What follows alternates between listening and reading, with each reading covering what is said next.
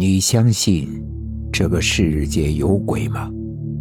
欢迎收听由慕容双修为你演播的民间恐怖故事。今天要给大家讲的故事叫做《恐怖的房子》。这个事情得有五六年了。那年我刚买了房子，积蓄都花光了，所以加了一个二手交易群。在群里很便宜的收到了一套家具。喂，我到楼下了，你在哪儿？嘿，帅哥，在这儿。那个卖家人很热情，甚至自己雇车把我的家具给送了过来。那个人是个矮矮胖胖的中年人，看起来像是一个小老板。与其说是交易，倒不如说是半卖半送。反正在我看来是捡了一个大便宜，而且啊，那些家具看起来都很新，这让我更加的兴奋了。哎，哥，这么好的家具怎么卖的这么便宜啊？我当时就想，这有钱人出手就是阔绰，八九成新的家具说不要就不要了。哎呀，帅哥你别多心，哥我换一套房子，这一套家具我就索性不要了，便宜给卖了。就当交个朋友，这一套家具下来，不仅让我的小房子立刻上了一个档次，更是省下了太多的钱。师傅们，帮帅哥搬上楼。那个小老板更是热情，忙前忙后的招呼着搬运的师傅，别提多用心了。这让我特别不好意思，又忙着跑去买了几瓶饮料给大伙分了分。把他们送走以后，我自己也折腾了一天。总算在睡觉前把一切都收拾好了。出来拼搏这么久，总算有了自己的房子，虽然小，但很温馨，这让我特别的满足。晚上我随便吃了点东西，临睡前就想在微信上再次谢谢那个老板。结果我发现，那人接收完转账之后就把我给删了，而且二手群。他也退了。哎，这人咋回事儿？这让我有些意外。前后想了想，今天搬运的过程中，我好像没有说什么惹他不高兴的话呀。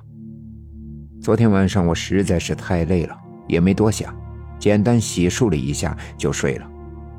大概是睡到后半夜，我隐约的听到一阵。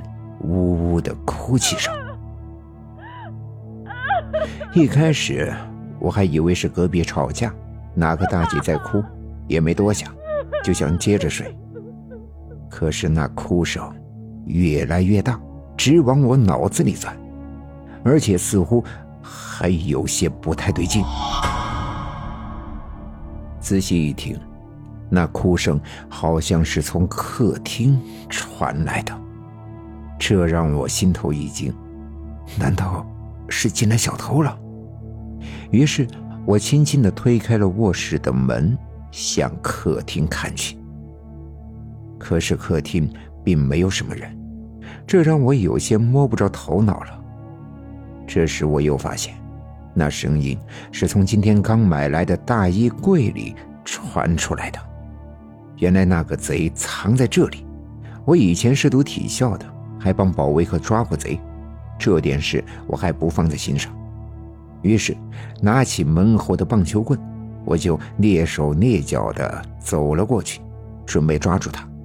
当我走到柜子跟前，果然那哭声就是从这里传来的。我咬着牙，一狠心，一把拉开了柜子。可就在我打开柜子的一刹那，里面的东西让我终身难忘。里面居然是一个衣衫褴褛的女人，抱着一个婴儿在哭，而且那婴儿看着并不像活着的样子。接着，那女人猛然抬起头看向我，顿时我浑身的汗毛都立了起来。老公，你回来了。我吓得腿一软，一下子就瘫倒在了地上。这还不算完，那女人抱着小孩，像是要爬出来一样。那冰冷阴森的声音，刺激的我浑身的血都凉了。鬼，鬼呀！一个机灵，我挣扎着站起来，没了命的往外跑。背后那阴森森的感觉，让我愣是没敢回头再看一眼。冲出去之后，我拼命的砸起了邻居的门。刘叔开门的那一刻，我才感觉自己又活了过来。忙着跟他们说了刚才的一切，我们召集了这一层的几个邻居大哥一起来到我家。我倒是要看看那玩意儿是人是鬼。可等我们进屋后，家里到处也找不到那个女人的踪影，财物也没有丢失。难道那女人逃跑了？这时，刘叔仔细的检查了那个闹鬼的衣柜。就在衣柜内侧，刘叔发现上面粘着一个红色的东西。因为位置隐蔽，不仔细看，真的还发现不了。哎，你看，这是个什么东西啊？刘叔小心翼翼地把那个东西拿了下来。那是一个用红纸包着的一缕头发，红纸上还写着生辰八字一样的东西，看起来很是瘆人。后来我妈找了一个师傅处理了一下，那师傅拿铜盆用黄符包着那东西烧了，然后把灰烬也带走了。而那些家具我一件没留，全都砸了扔到了垃圾堆。这时我终于明白，为什么那个小老板这么热心，可转头就把我删除的原因了。